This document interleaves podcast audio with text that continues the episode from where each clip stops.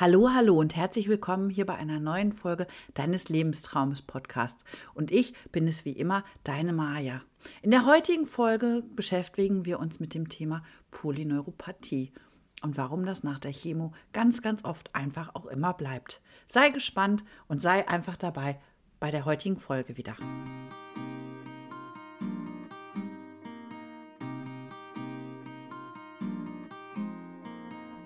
Bei ganz, ganz vielen Chemopatienten treten während der Therapie ähm, Neuropathien an Händen und Füßen auf.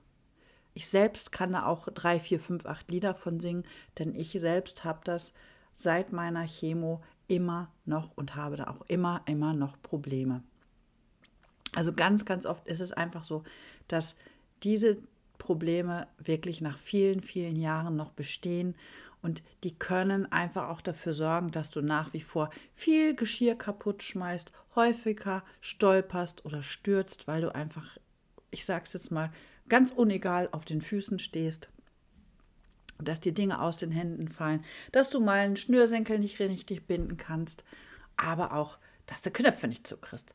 Also Polyneuropathie, das ist schon so ein Thema, was einem wirklich den Alltag furchtbar, furchtbar schwer machen kann.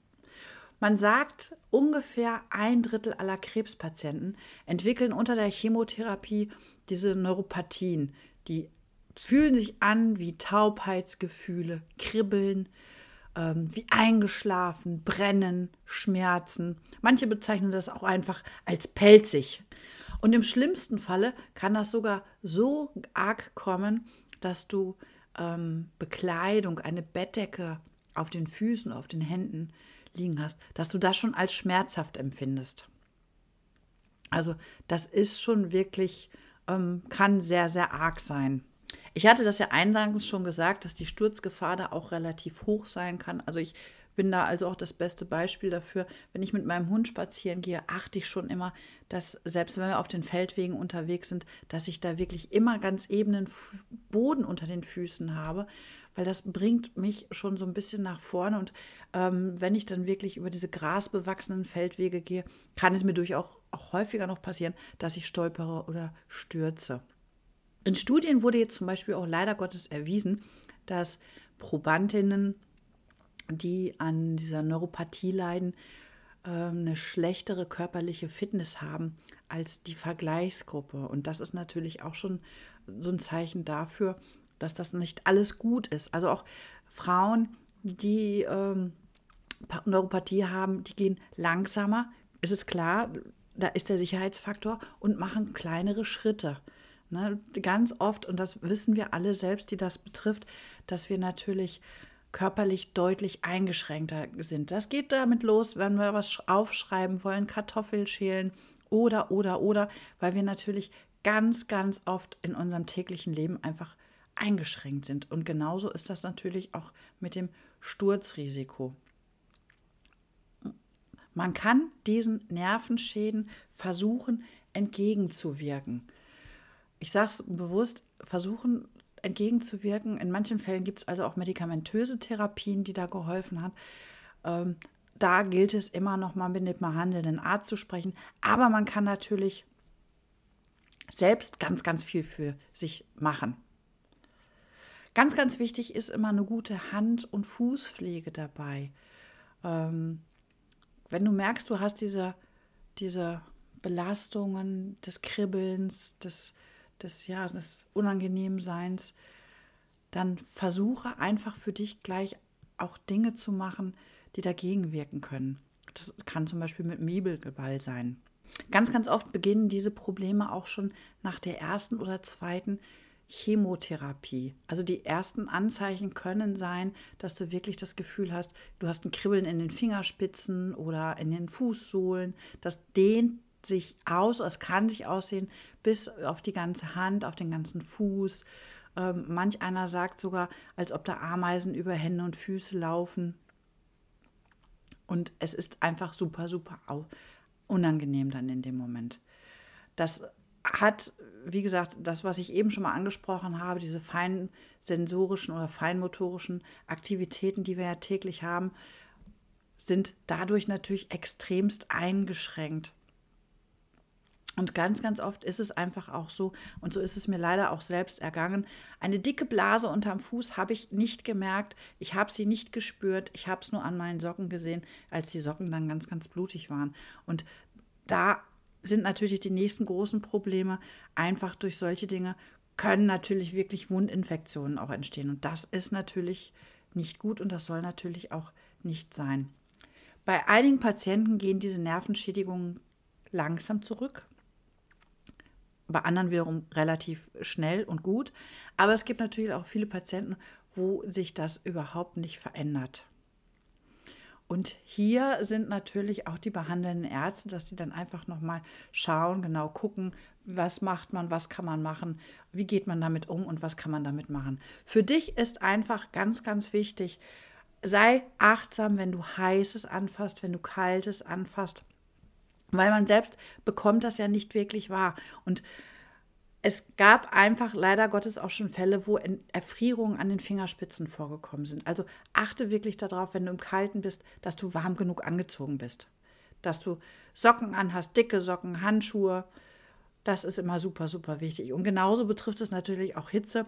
Da ist das gleiche Problem, dass man einfach aufpassen soll mit heißen Töpfen, mit dem Backofen, mit dem heißen Badewasser und, und, und. Und auch ein ganz wichtiger Hinweis von mir immer noch, wenn du was fallen lässt, Glas, Keramik, sei sehr vorsichtig und sei sehr sorgsam, wenn du die Scherben aufsuchst. Ich habe mich so oft daran geschnitten, weil ich es einfach im ersten Moment auch nicht gesehen habe, nicht ja, gefühlt habe. Und das ist natürlich ärgerlich. Wenn du natürlich auch so ein Mensch bist wie ich, der gerne rausgeht, gerne spazieren geht und ich habe es ja schon ganz, ganz oft auch in den Podcast-Folgen erzählt, ich habe einen großen Hund, der gerne bewegt werden möchte und das tut mir ja auch selbst super gut, mit dem Hund rauszugehen. Dann achte wirklich auf gutes, gutes Schuhwerk. Achte darauf, dass du vielleicht in flachen Schuhen gehst, mit rutschfesten Sohlen. Achte auch darauf, dass du im Haushalt wirklich keine Stolperfallen hast. Also ich habe irgendwann mal in meiner Facebook-Gruppe von meinem Sturz erzählt, wo ich bei bei einer großen Drogeriekette gestürzt bin in die Eingangstür hinein, habe Alarm ausgelöst und lag dann also mitten im Einkaufsstraße und meine Einkäufe kullerten dann wirklich auf, auf der Einkaufsstraße lang. Das ist dann natürlich super blöd und super unangenehm. Also achte da wirklich immer gut auf sogenannte Stolperfallen, dass du da wirklich für dich einfach nochmal hinguckst. Du kannst durch deinen eigenen Lebensstil leider Polyneuropathie nicht beeinflussen. Du kannst deine Ernährung nicht umstellen. Du kannst einfach nur darauf achten, dass du so gut wie gar kein Alkohol trinkst. Denn Alkohol, das wissen wir alle, kann natürlich auch Nerven schädigen. Was ich dir gerne hier noch an die Hand geben möchte, und das habe ich auch schon mal berichtet, ähm, nimm diesen Igelball, reibe den in den Händen, mach das mit den Füßen, dass du mit den Fußsohlen drüber gehst oder aber auch, dass du wirklich ein Linsen, Bohnen, Erbsenbad machst. Das heißt, du hast eine schöne große Schale, wo du die Hülsenfrüchte, die trockenen Hülsenfrüchte drin vermengst, vielleicht ein bisschen warm machst im Backofen und versuchst einfach mit den Händen da immer drin zu greifen. Das soll einfach auch die Nervenbahn stimulieren und anregen.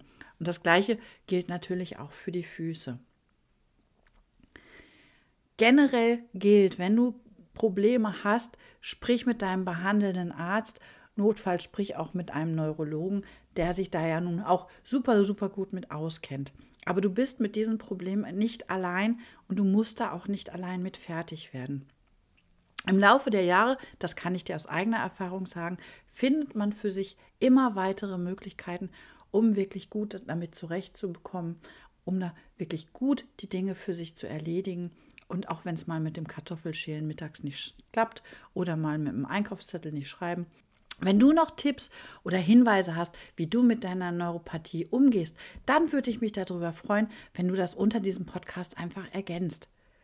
Und wenn du noch interessante Themen hast, die du im Podcast hören möchtest, die du aufgearbeitet haben möchtest, dann schreib mir doch einfach. Da würde ich mich sehr darüber freuen. Ich hoffe, dir hat diese Podcast-Folge gefallen und wenn du magst, dann kannst du dich auch gern wieder für meinen Feel-Good-Kurs eintragen. für diese Warteliste. Wir starten im Januar wieder mit dem Feel Good Kurs und wenn du magst, kannst du gern mit dabei sein. Also diese Warteliste ist einfach unverbindlich, kostenlos. Du hast da keinen Druck, keinen Zwang. Ich würde dich dann einfach nur irgendwann zeitwahn erinnern und sagen, hey, wir starten bald. Wenn du magst, dann kannst du dabei sein. Und nun wünsche ich dir noch einen wunderschönen Tag und wir hoffe, wir hören uns bald wieder. Mach's gut, bis dahin.